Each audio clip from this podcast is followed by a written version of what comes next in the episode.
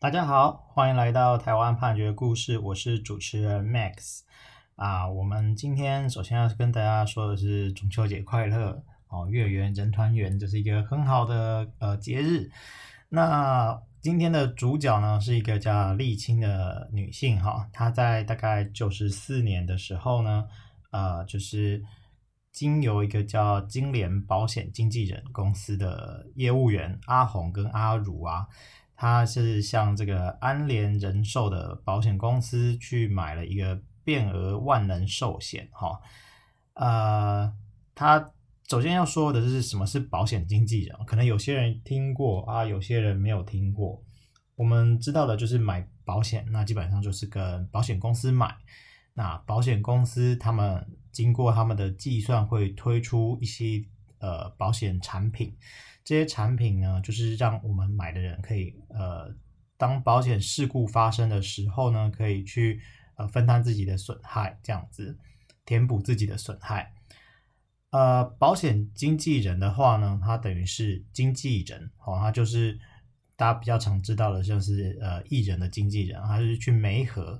我们讲白话一点呢，他可能同时受很多个不同保险公司的委任，他就去呃。贩售商品给其他的人，这样子啊、我们这些保护啊，所以呢，呃，在当时在九十四年的时候呢，沥青呢，他就是受到这个经纪人的呃保险经纪人阿红跟阿如的这个邀约，他来买了这个安联人寿保险公司的变额万能寿险哦。然后那这个过程，大家可能要注意的是，这个法律关系还是建立在这个沥青跟安联公司之间。好。那再来就是这个所谓的变额万能寿险又是什么呢？其实现在保险的种类非常的多，那可能大家在听的时候也不见得每个人都听得懂这样子。那我们根据这个财团法人保险事业发展中心的说明啊，呃，我国是在九十年六月啊保险法修法之后呢，它新增了投资型保险。那它是属于一个人寿保险还有年金保险的新种保单。那具体的内容是到九十年十二月底，这个投资型保险商品管理规则，好，它才有这个具体的规范。它的意思就是说，啊，经由这个要保人的指定，啊，或者是依照契约的约定，保险人呢，他可以将这个专设账簿中的保单价值准备金投资于特定的投资标的。然后呢，由要保人来自行承担投资风险，那这个部分是属于投资型保险的定义。谁是要保人呢？我们这听起来有点专业啊。简单来讲，就是你要求去投保的这个人。好，也就是说，以这个故事来讲的话，就是沥青啊。沥青呢，它是可以来指定，那或者是依照这个契约的约定，由保险人啊，保险人在这个故事里面就是安联人寿，他把这个。账簿中的保单价值准备金投资在特定的投资标的，保单价值准备金又是什么呢？就是我们每年缴，每年缴，哈，就是你不太可能等到发生事故的时候，忽然保险公司就有一大笔钱，那个都是我们平常付保费，哈，保费这东西累积起来，它就会是一个保单价值准备金。那这个保单价值准备金呢，原本应该是说保险事故发生的时候，它就要理赔给保护。那不过因为呃双方当事人间的约定，我们在因为保险事故也不见得会发生啊，哈。那在这段过程当中呢，呃保险公司他就把这个保单价值准备金去投资在特定的投资标的。那如果有获利的话，你当然这个保单的价值就会比呃单纯的保险更高。那反过来说，就是如果你这个投资失利的话，哈，那可能你的保单价值准备金价值就会比从事这个投资之前还要低了，哈。那这就是看具体的约定啊，然后还有它操作的状况这样子。那呃，投资型保险里面大概可以分成四种啊：变额寿险、变额万能寿险、变额年金寿险，还有投资连接型保险。那今天讨论到的这个是变额的寿险。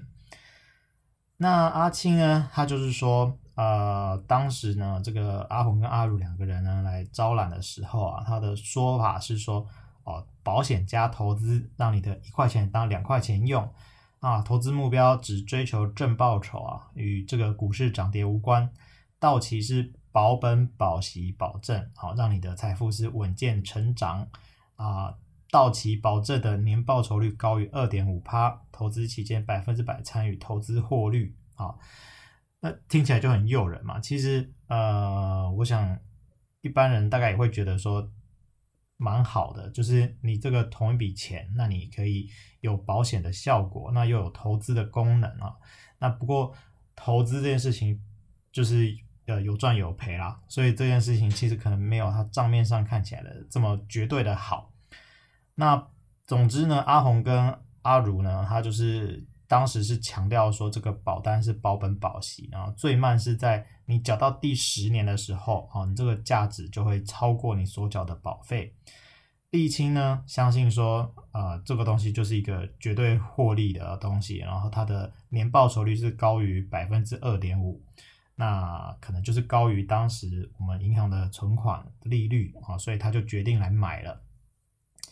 那事情就这样过了十年啊，过了十年的期间啊，丽清已经总共缴了四百八十六万。结果呢，他就去查查说，嗯，因为他当时觉得说十年就已经可以 cover 了，那也许需要钱用或是怎样，